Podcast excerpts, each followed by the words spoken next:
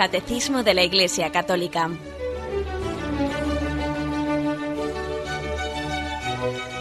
Un programa dirigido por Monseñor José Ignacio Munilla, Obispo de San Sebastián.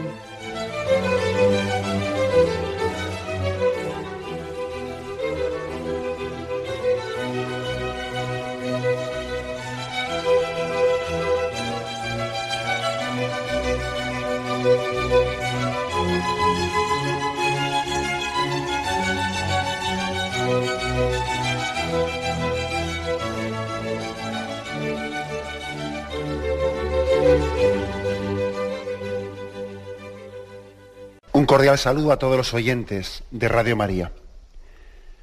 Un día más, con la gracia del Señor, proseguimos el comentario de este catecismo de nuestra Madre la Iglesia.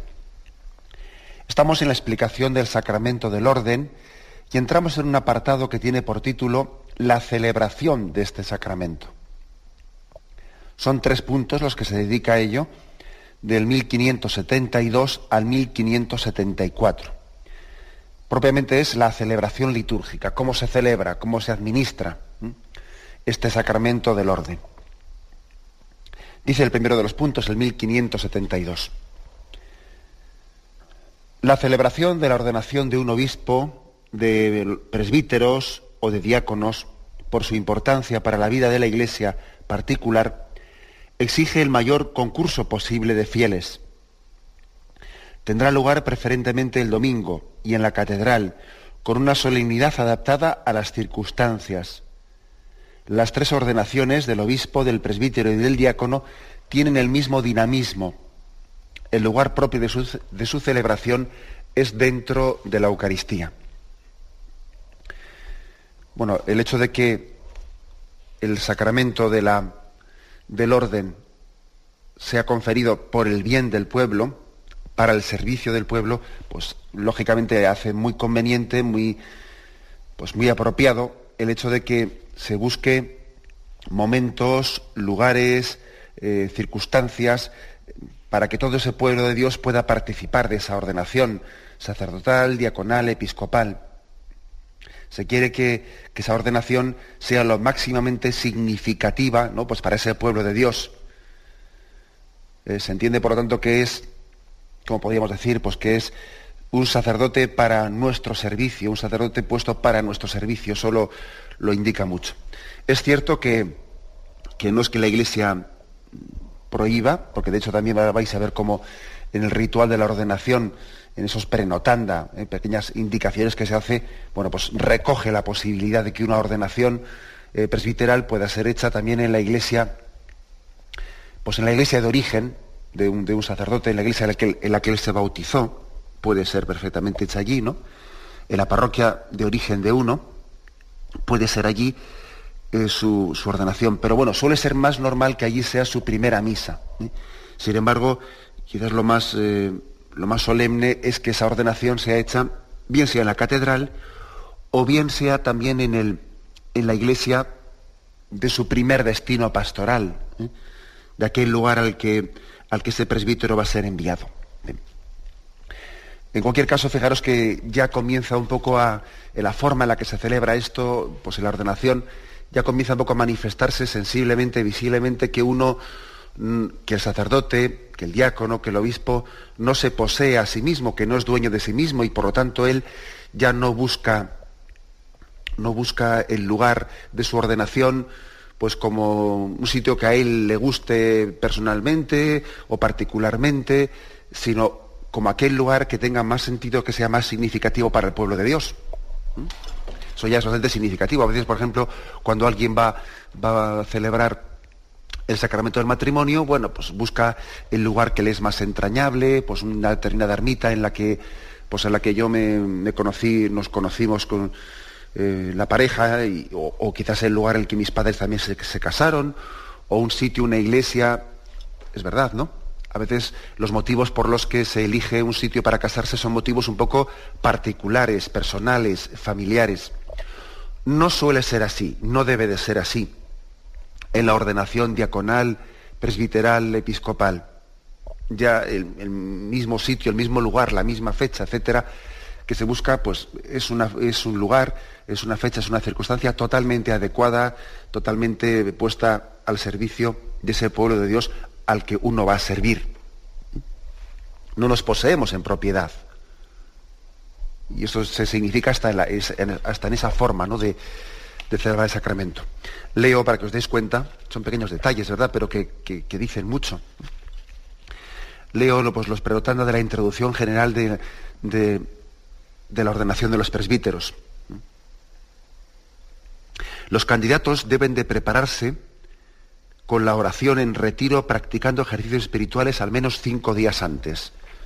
Se le pide a los que van a recibir el sacramento del orden sacerdotal que por lo menos tengan eh, los días previos ¿no? a la ordenación ejercicios espirituales por lo menos de cinco días. Pues eh, toda una también otra llamada de atención que yo creo que nos sirve para todos esos, ¿no? Y además también yo creo que las vocaciones se iluminan mutuamente y creo que es bueno también que, por ejemplo, una persona que tenga la vocación matrimonial y que tenga la vocación a, recibir el sacramento de matrimonio y que ahora mismo esté escuchando este programa y que tenga puesta ya la fecha de su, de su boda, ¿no?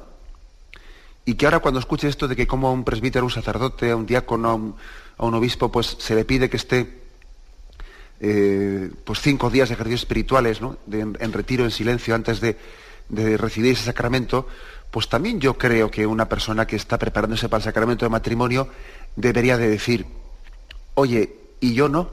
¿Acaso yo, acaso yo también no voy a dar un paso importante en mi vida? ¿Acaso yo no debo de tener también la máxima preparación para este paso que voy a dar? ¿Acaso yo no necesito también la fuerza del Espíritu Santo?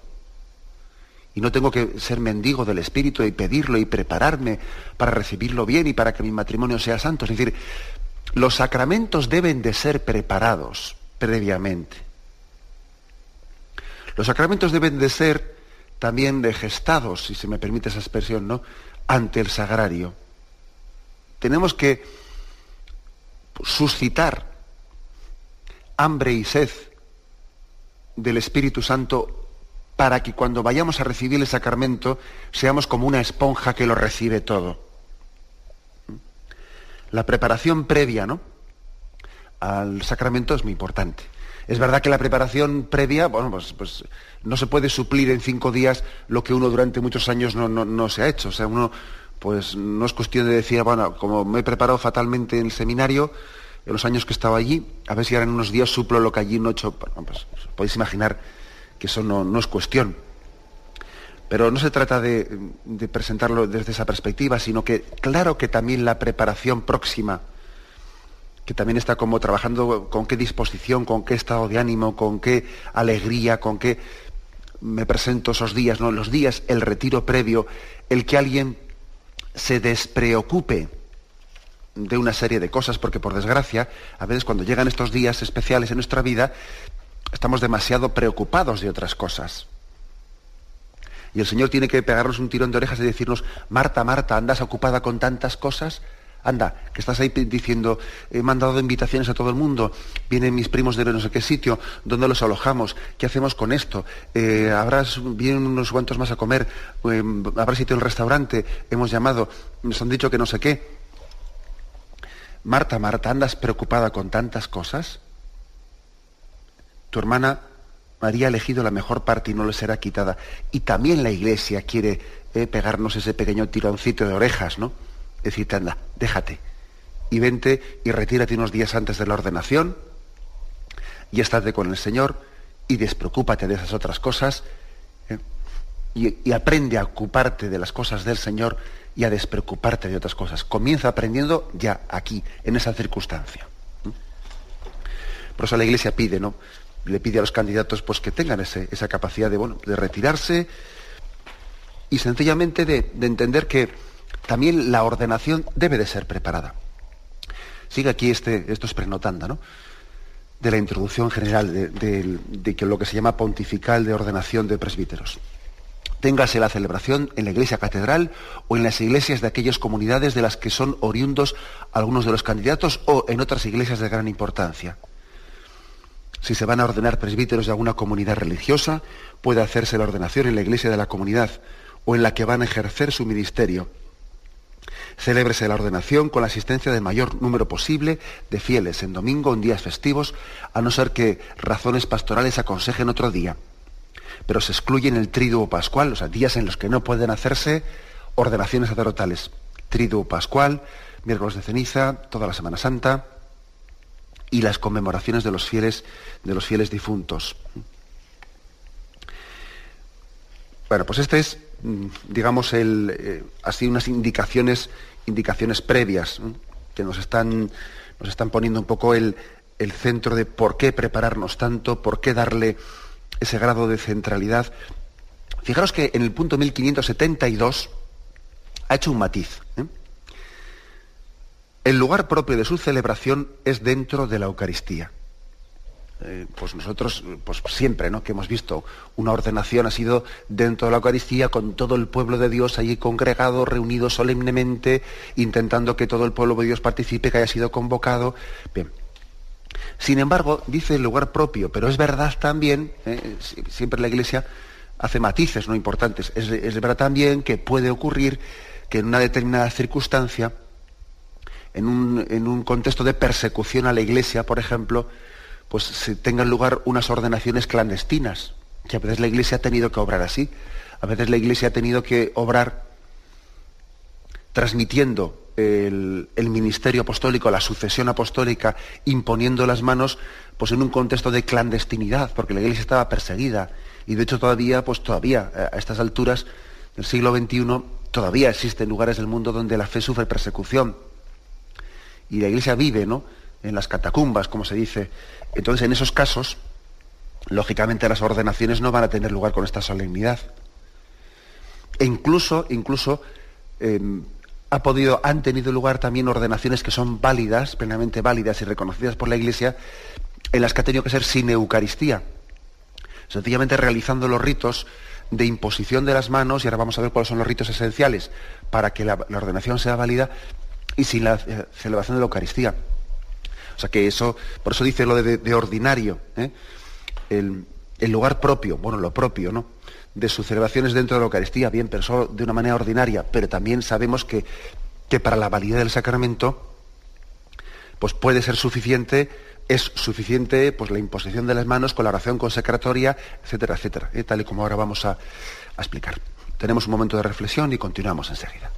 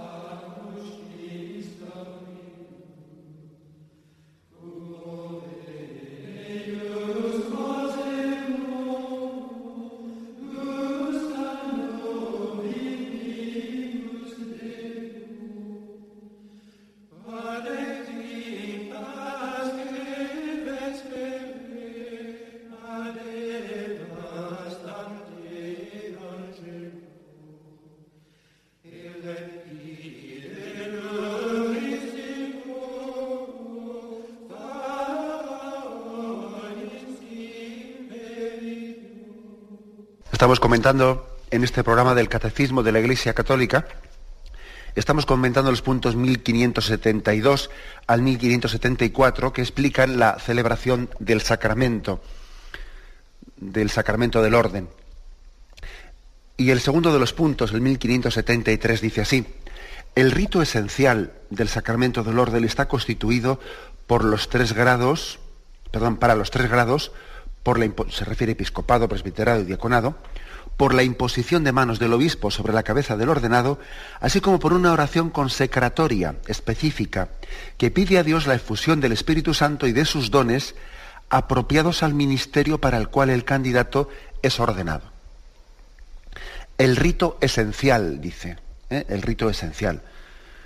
En todo sacramento hay un rito esencial y hay otros, mm, otros ritos que de alguna manera pues lo significan mejor, lo complementan, lo hacen más pedagógico, pero no son esenciales para la validez. pues, pues, por ejemplo, el sacramento del bautismo, pues el elemento esencial es el derramar el agua tres veces sobre la cabeza del niño o del adulto diciendo yo te bautizo en nombre del Padre, del Hijo, Espíritu Santo. Luego hay otros ritos que no son esenciales, pero bueno, pues por ejemplo, encender la vela del cirio pascual. Bueno, pues eso no es un rito esencial, no depende de eso la validez. Aunque no se haga el, bautismo es válido, pero eh, a eso se refiere lo de diferencia entre rito esencial o rito añadido que, pues, que ilumina pero que no, mm, no depende de él, de su celebración, la validez del sacramento. Entonces la, la, cuestión es, ¿y cuál es, igual que en el bautismo, el momento esencial es el de el derramar el agua con esa fórmula yo te bautizo en nombre del Padre, del Hijo, del Espíritu Santo, igual que en el sacramento de la Eucaristía, el rito central es, el gesto em, central es tomad y comed, esto es mi cuerpo que se entrega, etc. El momento de la consagración ¿Cuál es el acto central de la ordenación? ¿De la ordenación episcopal, de la ordenación presbiteral o de la ordenación diaconal? ¿Cuál es el rito central? Y aquí dice, es la imposición de las manos del obispo con, una oración determinada que es la oración eh, consecratoria. Vamos a leer esa, oración, cuál es la fórmula después de que el obispo ha impuesto las manos sobre los candidatos, ¿qué oración es esa? En el caso del presbítero, la oración dice, te pedimos, Padre Todopoderoso, que confieras a estos siervos tuyos, a estos sacerdotes que están siendo ordenados, la dignidad del presbiterado, renueva en sus corazones el espíritu de santidad, reciban de ti el segundo grado del ministerio sacerdotal y sean con su conducta ejemplo de vida. O sea que se pide el don del Espíritu Santo para que reciban el segundo grado del ministerio sacerdotal.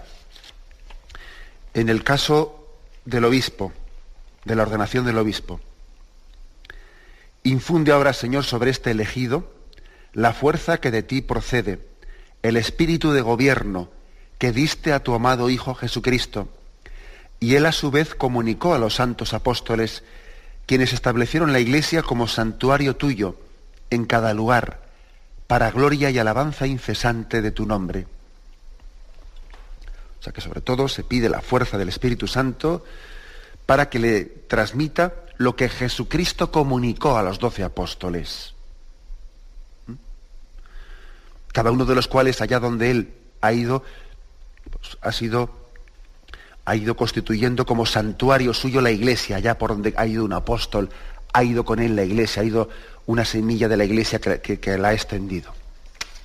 Y el rito y esta fórmula consecratoria en, en la ordenación de los diáconos, que es más breve, dice, envía sobre ellos el Espíritu Santo para que fortalecidos con tu gracia, con tu gracia de los siete dones, desempeñen con fidelidad el ministerio. Bueno, como veis, este es el momento, el, momento en el que la Iglesia considera el rito esencial para que la ordenación sea válida. Y en el caso de, en el caso de que hubiese una, pues una liturgia celebrada en la clandestinidad, porque hay una situación de persecución y tuviese que celebrarse rápidamente la ordenación, etcétera, se haría este rito para salvar con él la validez. En el punto 1574, que es el siguiente, va explicando poco a poco los, eh, los ritos de la ordenación. Y yo creo que vamos también nosotros a, hacer un pequeño repaso sirviéndonos del, pues del ritual. Fijaros una cosa, después de que se han proclamado las, las lecturas, que lógicamente el ritual de la ordenación ofrece lecturas, como hacen todos los rituales de los, de los distintos sacramentos, ¿no? Ofrecen lecturas apropiadas para esa celebración.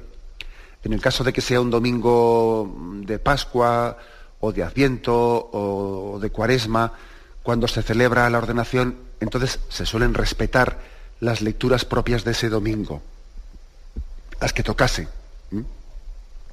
del día de Pentecostés o del día de lo que fuere. Cuando la ordenación coincide en un domingo que era del tiempo ordinario, entonces pues, es más apropiado el que se tomen las lecturas del, ritual de la ordenación sacerdotal.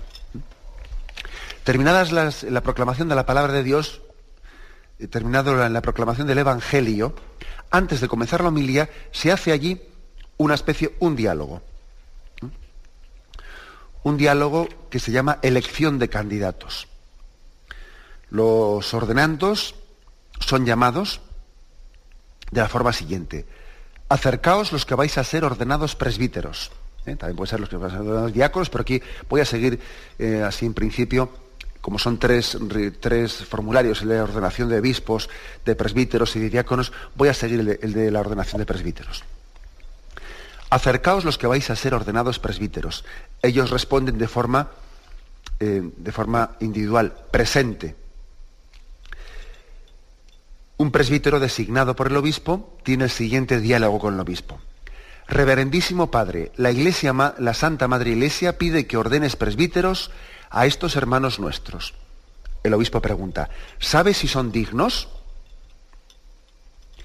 Y él responde, según el parecer de quienes les presentan. Después de consultar al pueblo cristiano, doy testimonio de que han sido considerados dignos Responde el obispo.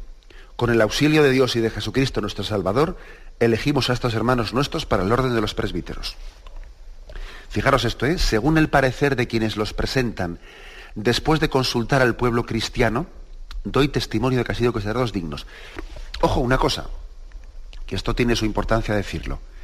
No sé si vosotros en alguna ocasión habréis recibido pues, una carta en la que pues, la iglesia, el obispo, os pedía que informaseis, que dieseis vuestra opinión sobre em, las, condiciones o las, o las aptitudes de un determinado joven para ordenarle sacerdote o diácono. Pero eso, que sepáis que eso, eso se hace. ¿eh? Es decir, cuando, cuando un joven va a ser ordenado o solicita ¿no? el ser ordenado diácono, sacerdote, la Iglesia preceptúa que se pidan informes sobre él. Que, por ejemplo, se, se pida un informe a la parroquia de procedencia, a las parroquias en las que ese joven también pues, ha ejercido el ministerio, eh, perdón, ha, estado también haciendo pastoral, o ha estado, sí, ejerciendo los distintos ministerios laicales, o lo que fuere, ¿no? Y, la Iglesia pide que se, que se hagan esos informes, además lo pide que se guarden absoluta reserva, que cuando uno ha recibido esa petición si al párroco, el párroco se la puede, se la puede pasar o se le puede dirigir directamente a personas destacadas de, esa parroquia, a personas que en principio pueden conocer mejor pues, las actitudes de ese joven. Y eso es algo serio, no es un, no es un mero cumplimiento. No es un mero cumplimiento, hay que tomarse en serio ese deber que tenemos de, informar y de, y de, también ayudarle a quien gobierna la, la Iglesia ayudarle para que él tenga los datos que debe de tener a la hora de emitir su juicio sobre la idoneidad de un candidato. Es una obligación grave de conciencia. Eso de que alguien reciba pues, una carta pidiendo sus informes y entonces uno diga, quita, quita, que esto parece chivateos, yo voy a estar aquí contando cosas de esto. No, no, eso de chivateos no es nada. De chivateos no es nada, es decir, todos tenemos ¿eh? una obligación de cooperar con el que tiene la responsabilidad de gobierno de la Iglesia, pues para, para llevar adelante. Y si, por ejemplo, hubiese, pues qué puede ocurrir, ¿no? Pues, pues en un candidato determinado una cosa seria que decir o grave que decir, pues habría que decirla. Y tenemos en, en conciencia obligación también de colaborar con la Iglesia en ese discernimiento. Algo parecido también ocurre con los matrimonios, ¿no? ¿Acaso no se hacen eso de las proclamas matrimoniales? ¿Acaso también cuando alguien va a casarse no se suele poner ahí el tablón de anuncios? Fulanito se casa con tal y entonces alguien tiene que decir algo, bueno, pues o se proclama al final de la misa, dependiendo de las costumbres y lugares, ¿no? Pero que también eso de las proclamas matrimoniales es algo similar. Si alguno conoce algún impedimento para este matrimonio, en el caso, en el caso de las ordenaciones, de la ordenación presbiteral, diaconal, episcopal también es así. Incluso también, especialmente en el caso de la ordenación del obispo, se suelen pedir muchos informes. Se piden informes pues, para que se emitan juicios de valoración sobre actitudes, sobre tal, y se pide a los que han recibido esas, eh, pues esa petición de, colaboración y de informes que sean muy sigilosos, que no comenten a nadie pues, pues esa colaboración que se les ha pedido, para que se echa en discreción. Pero fijaros que esto tiene tal importancia que incluso es mentado, o sea que es que en la misma liturgia de ese día de la celebración se dice esto. Según el parecer de quienes los presentan, después de consultar al pueblo cristiano, doy testimonio de que han sido considerados dignos. El pueblo cristiano ha sido consultado, pidiendo opinión, diciendo, a ver, mm, ¿qué es lo que opinan? ¿Qué es lo que creen que es más, más eh, si creen que haya un impedimento? Eh, es verdad que lógicamente el rector, el rector del seminario, que se supone que han convivido con esos candidatos durante seis años, o durante los años que fueren, ¿no? Él será el que más puede decir, porque, como decía alguno, ¿no? Por ahí, comiendo con una persona todos los días, ¿no? Y, jugando a fútbol en el patio con ella, pues la verdad es que se, le termina conociendo mucho. ¿eh? Eh, la convivencia del seminario es un lugar en el que es muy difícil, eh, con el paso de los años, que uno se oculte, que uno no sea conocido. Pero aún y todo, aún y todo, pues es una cosa muy seria que a alguien se le encomiende el ministerio sacerdotal y la iglesia quiere estar seguro. Y entonces pide a los fieles que también pongan su, su, eh, grano de arena en esa obligación de ver, de conciencia, de, responder a esa, a esa ayuda que pide la Iglesia en discernir si esos candidatos son, son idóneos. Después de, ¿sabe si son dignos? Se le responde eso. Y el obispo dice, con el auxilio de Dios y de Jesucristo, nuestro Salvador, elegimos a estos hermanos nuestros para el orden de los presbíteros. Y responde, demos gracias a Dios. Y en ese momento comienza, comienza la homilía. Bien, después de la homilía continúa el rito de la, eh, de la ordenación, pero casi mejor eh, vamos a tener un momento de, un momento de reflexión y continuaremos enseguida.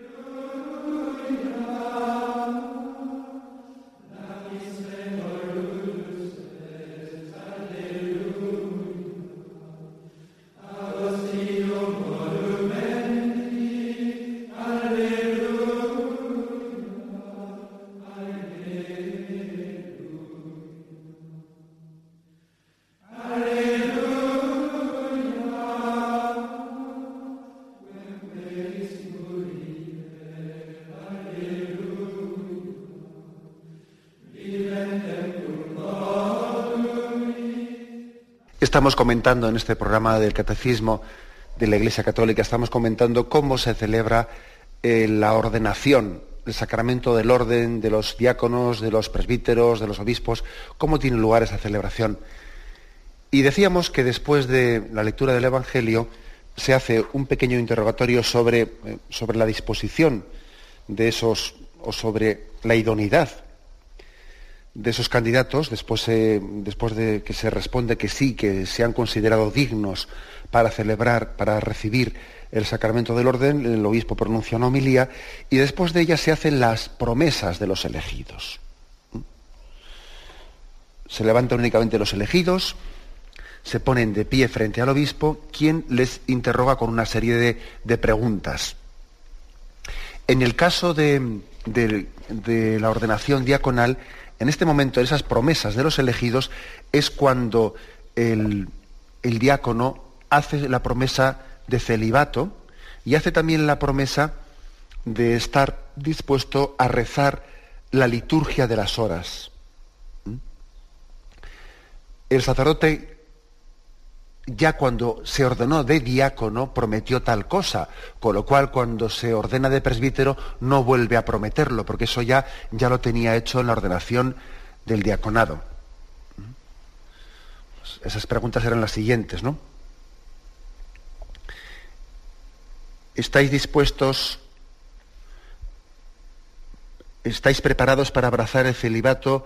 ¿Prometéis ante Dios y ante la Iglesia como signo de vuestra consagración a Dios, observar durante toda la vida el celibato por causa del reino de los cielos y para el servicio de Dios y de los hombres? Sí, lo prometo.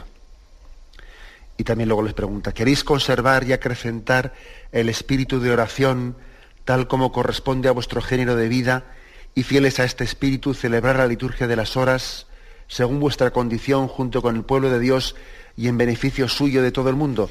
Sí quiero. Bien, esas preguntas se, eh, le hicieron eh, al presbítero ya cuando se ordenó de diácono. En el día de la ordenación presbiteral se añaden algunas preguntas más. ¿Estás dispuesto a desempeñar, según el ministerio sacerdotal, en el grado de presbítero como colaboradores del orden episcopal, apacentando el rebaño del Señor y dejándos guiar por el Espíritu Santo? Sí, estoy dispuesto. ¿Realizaréis el ministerio de la palabra preparando la predicación del Evangelio y la exposición de la fe católica con dedicación y sabiduría? Sí, lo haré. ¿Estáis dispuestos a presidir con piedad y filialmente la celebración de los misterios de Cristo, especialmente el sacrificio de la Eucaristía y el sacramento de la reconciliación, para alabanza de Dios y santificación del pueblo cristiano, según la tradición de la Iglesia? Sí, estoy dispuesto. ¿Estáis dispuestos a invocar la misericordia divina con vosotros en favor del pueblo que se os ha encomendado, perseverando en el mandato de orar sin desfallecer? Sí estoy dispuesto. ¿Queréis uniros cada día más a Cristo, sumo sacerdote, que por vosotros se ofreció al Padre como víctima santa, y con él consagraros a Dios por la salvación de los hombres? Sí, quiero con la gracia de Dios. Como veis, pues no está estas promesas que se hacen en este momento, justamente cuando se va a recibir la ordenación, es, un momento de manifestación de la plena adhesión a la voluntad de Dios. Yo me ordeno sacerdote, yo me ordeno diácono, yo me ordeno obispo eh, para realizar lo que Cristo quiere de mí, no, no para hacer lo que yo quiero, sino eh, para la plena adecuación, para ser un instrumento dócil, un instrumento dócil en manos del Señor. Eh, por eso todas las preguntas que habéis visto van en orden a tú eres consciente de que la iglesia te llama para predicar la palabra, tú eres consciente de que la iglesia te llama para administrar los sacramentos, para que tu vida esté plenamente adecuada, para que, es decir, es, ser, eh, ofrecerse al Señor para decir, em, aquí me tienes a tu servicio, sírvete de mí, para que llegue, para que tú puedas llegar a todos los hombres. Quiero ser tu altavoz y tú serás la voz quiero ser tus pies para llevarte a ti hasta donde quieras llegar, eh, etcétera. Es decir, es una, es una, manifestación, unas promesas que se hacen en este momento que lo que hacen es adecuarnos, o sea, manifestar el pleno deseo de, la adecuación a ese ministerio que se nos, eh, se nos encomienda. Bien, en este momento también se hace eh, lo que se llama la promesa de obediencia que se hace de la siguiente forma. ¿Prometes obediencia a mí y a mis sucesores? Prometo. Dios que comenzó en ti la obra buena, él mismo la lleve a término. Otro momento importante, ¿no? Esa obediencia, esa promesa de obediencia al obispo ha sido formulada a él y a sus sucesores, lo cual deja claro que no estamos haciendo obediencia a fulanito o menganito, sino al sucesor de los apóstoles. ¿Mm?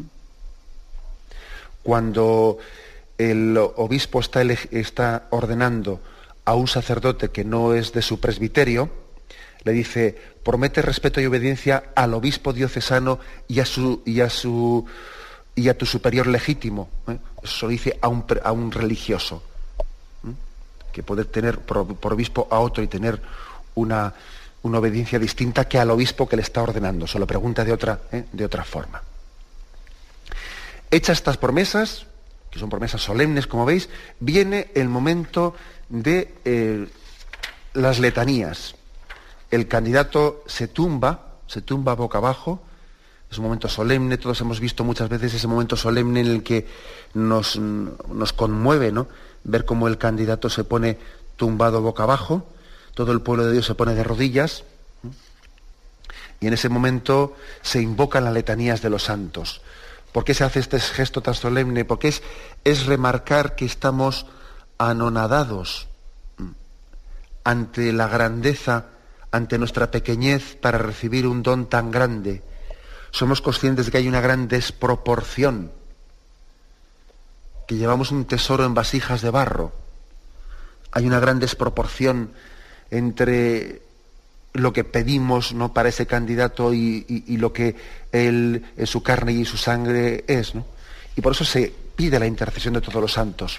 Gracias a Dios no estamos solos, no estamos solos para llevar adelante esta tarea de la evangelización.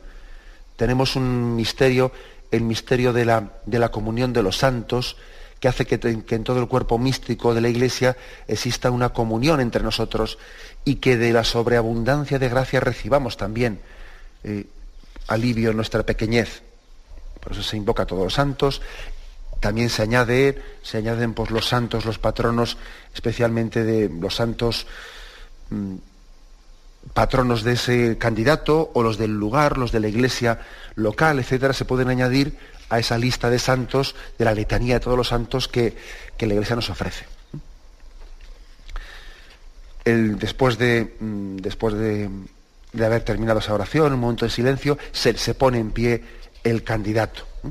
Y entonces se hace, viene el siguiente momento, que es el de la imposición de las manos y la plegaria de ordenación. Momento, como decíamos antes, verdaderamente el, el, esencial. Los elegidos se levantan, se acerca cada uno al obispo, que está de pie delante de la sede y con la mitra, y se arrodillan ante él.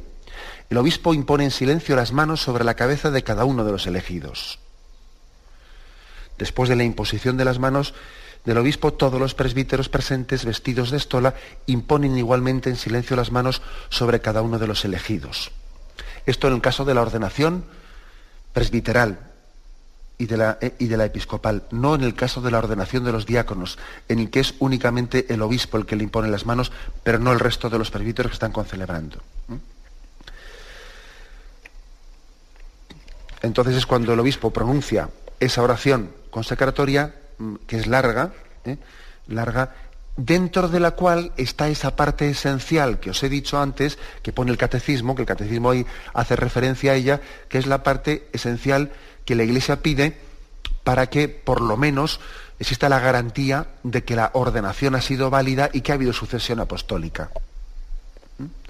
O sea, que en caso de, pues de que en un momento determinado hubiese la duda de si, si la sucesión apostólica se ha interrumpido, si fue válida o no toda la ordenación, aquí lo importante es ver si, si se produjo la imposición de las manos y la invocación de esa parte, eh, de esa parte de esa oración concreta, ¿no? que en este caso de los presbíteros era, os lo recuerdo, te pedimos, Padre Todopoderoso, que confieras a estos siervos tuyos la dignidad del presbiterado, renuevan sus corazones el espíritu de santidad, reciban de ti el sagrado, el segundo grado, el segundo grado del ministerio sacerdotal y sean con su conducta ejemplo de vida. Bueno, terminado este, este momento, el siguiente es unción de las manos y entrega del pan y el vino.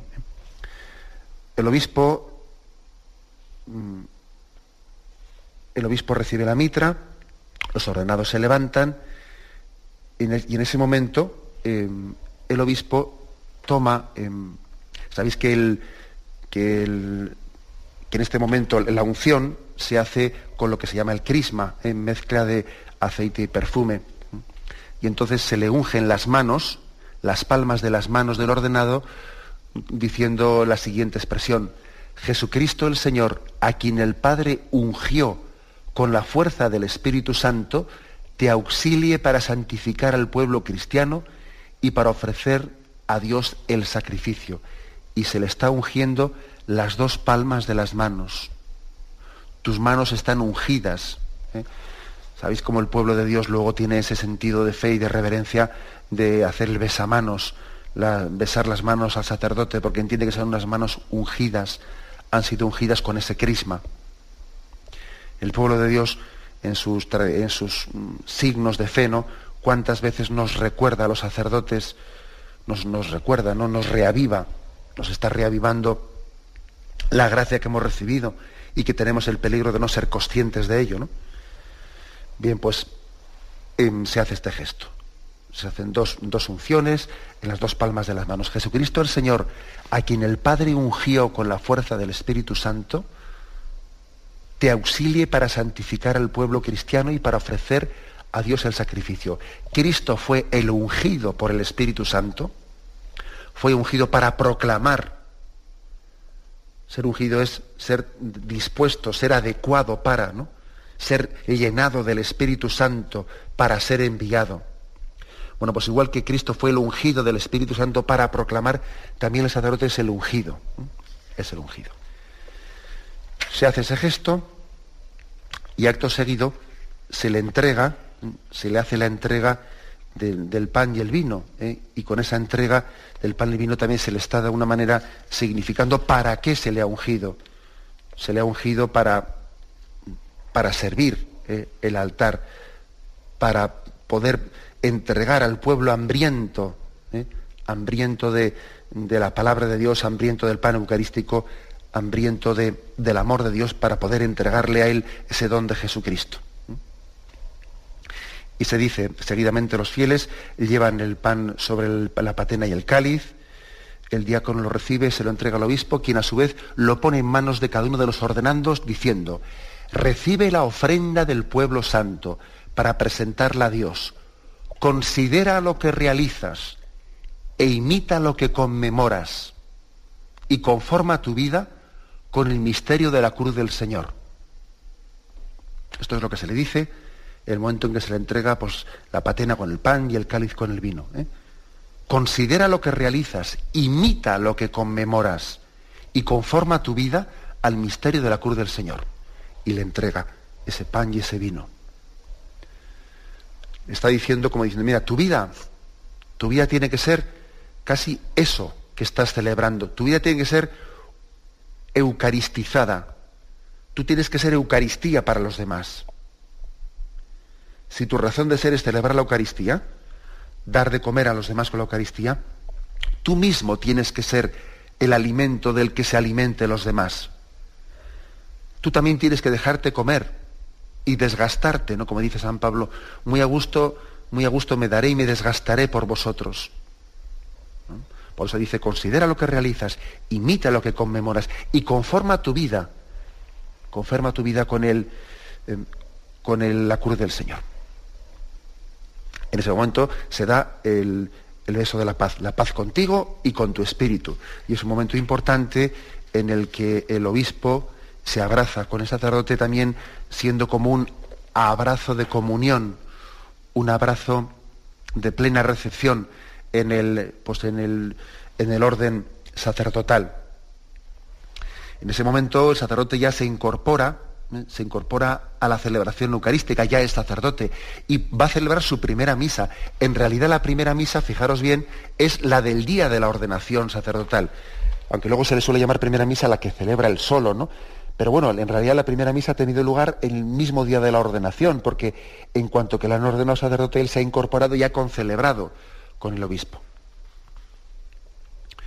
En el caso de la ordenación episcopal, eso todavía queda más claramente significado, porque a él cuando se le eh, ordena obispo, él se sienta ya en la sede y, y, a partir de ese momento es él el que preside.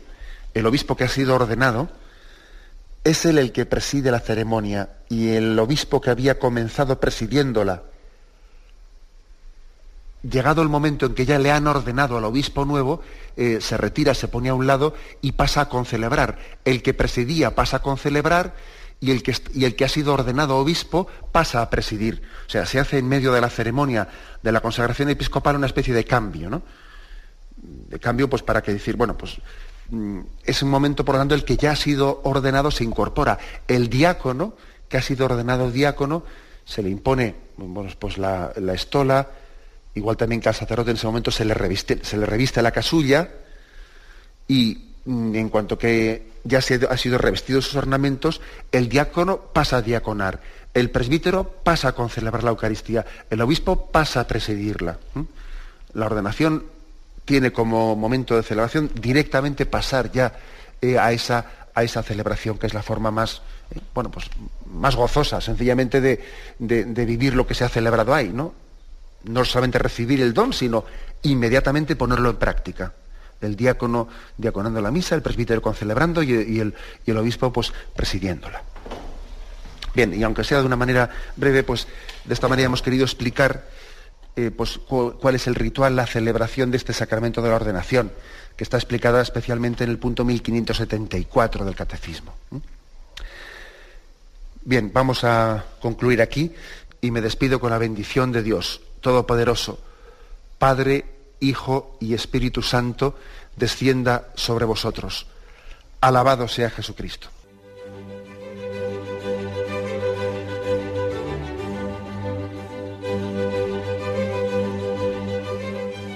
Finaliza el Catecismo de la Iglesia Católica, un programa dirigido por Monseñor José Ignacio Munilla, obispo de San Sebastián.